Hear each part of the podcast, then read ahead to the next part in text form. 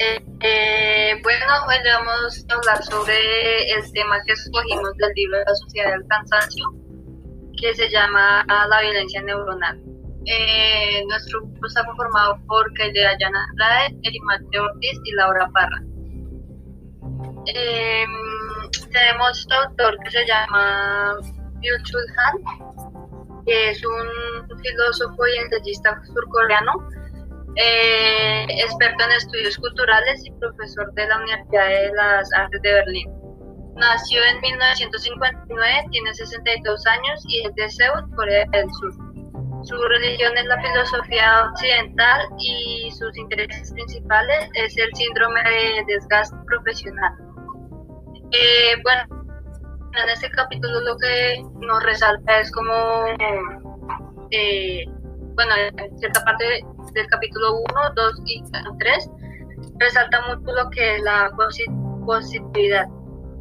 Entonces, según desde un punto de vista patológico, eh, nos dice que nos menciona tres enfermedades que están caracterizadas de la época de enfermedades neuronales como el DEFIC, la atención con imperatividad, que son como personas que sufren como esa imperatividad y como de angustia también podría decir.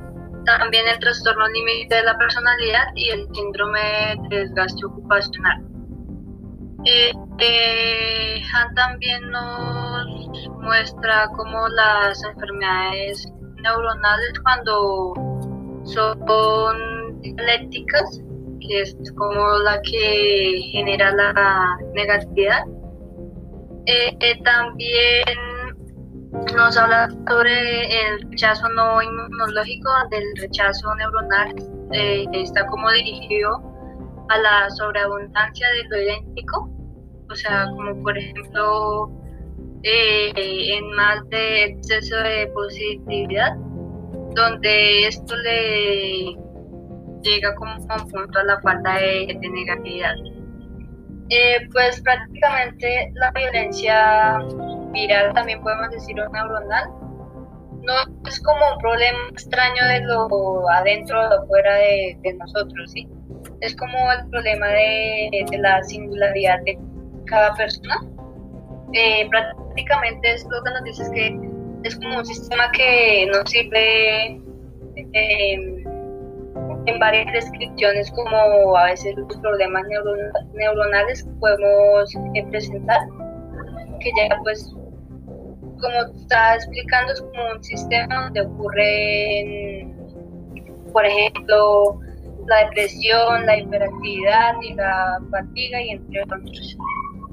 Eh, también nos dice que eh, la violencia neuronal no parte de algo como de algo extraño del sistema, sino desde como es más adentro.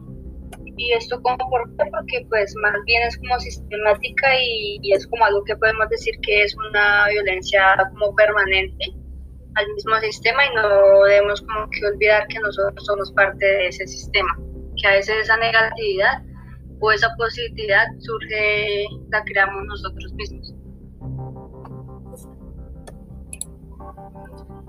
Eh, pues yo voy a, resaltar diferentes, o sea, el individuo, esto, el individuo esclavo de sí mismo, el cual es, eh, es una persona que se, se autoexige y esto pues debido a anteriormente como resaltaba Laura, pues este al tener un entorno lleno de positividad, este debe debe debe estar, estar dando lo mismo que a, lo que acude en su entorno. Y si pues no hace eso, pues se vería como una, sería una persona descartada socialmente. Y entonces este mismo pues al conllevar a un gran estado de agotamiento físico, no físico, sino psicológico mayormente, este pues también conocido como un agotamiento del, del alma, en donde, en, en donde la persona al exigirse en gran cantidad sus expectativas se, se disminuyen y pues Y otra parte pues sería, eh, pues este se ve influenciado este se ve influenciado psicológicamente a siempre centrarse en el rendimiento. Y al estar en el rendimiento evita demasiadas eh, demasiadas emociones las cuales son demasiado necesarias como ser el cansancio ya que pues en una parte se o el aburrimiento. Eh, el aburrimiento pues es un buen sentido ya que permite eh, y bueno, el aburrimiento y el cansancio permiten una reflexión de sí mismo en donde el individuo permite comprender su entorno y así dar un acomodo de sus tiempos. O sea, y pues normalmente las personas se centran eh, siempre en llevar unas vías en esta generación, bueno, la llaman generación Z. Eh, en esta generación entonces las personas tienden a, a, generar sus expectativas de acuerdo a, alrededor. Y pues un sujeto que no está sujeto al rendimiento es este este pues eh, decae en lo que se llamaría la depresión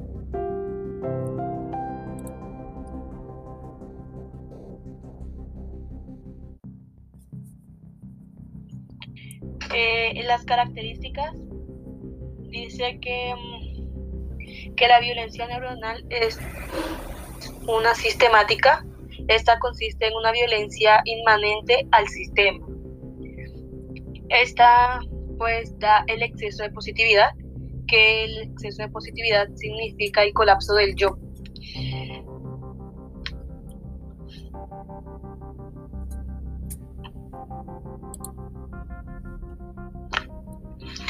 Digamos, en lo que produce lo que produce la violencia neuronal eh, dice que la violencia neuronal eh, es producida por la positividad.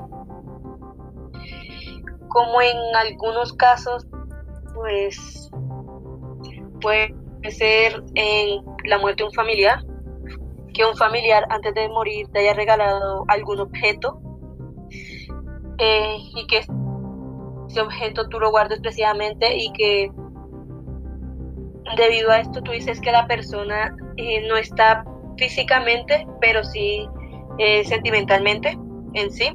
Y si esto lo material que te has regalado esa persona se pierde, puede que esto te ayude a un avance prácticamente. Y hay un, que mi compañera Laura hablaba del trastorno del límite de personalidad, pues esta se da por eh, algún historial familiar em, y que tiene algunas, como algunas, em, algunas eh, consecuencias. Sí, eh, que puede ser tener un pensamiento suicida, puede que te lleve a lastimarte a ti y a los demás y que por esta razón puede que la, lo mejor sea una hospitalización.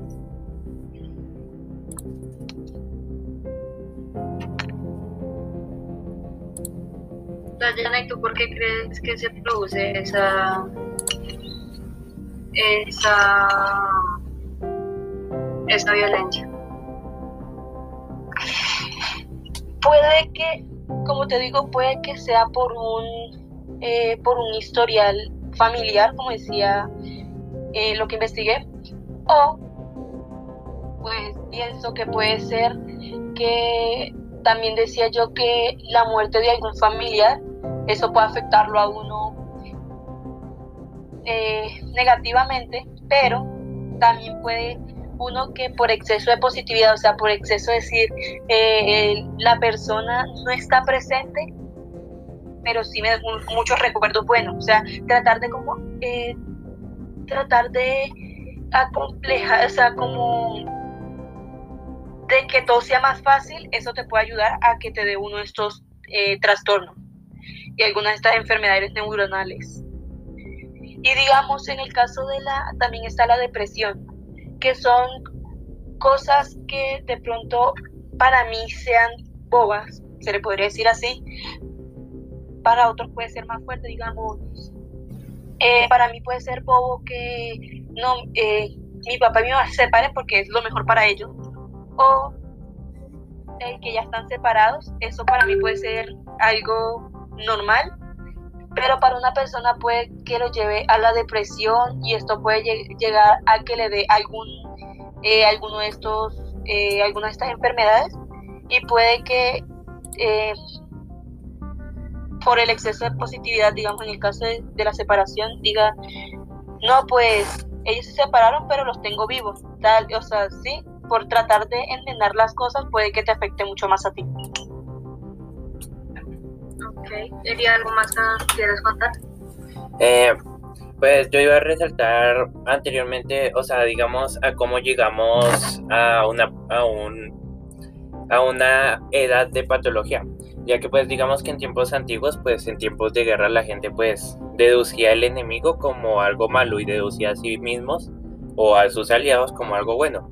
Pues ya pues con el tiempo transcurrir durante varios tiempo, entonces estos términos sencillos pasaron a ser muchísimo más complejos, en donde pues las personas ya no podían diferenciar estas dos cosas. Entonces ya muchísimos términos complicados o situaciones en las que afectaba su comprensión, asimismo no fueran cosas malas, sino cosas que beneficiaban a, a estos individuos, lo iban a tomar como malo, iba a generar una expulsión de ello pues como sistema inmunológico.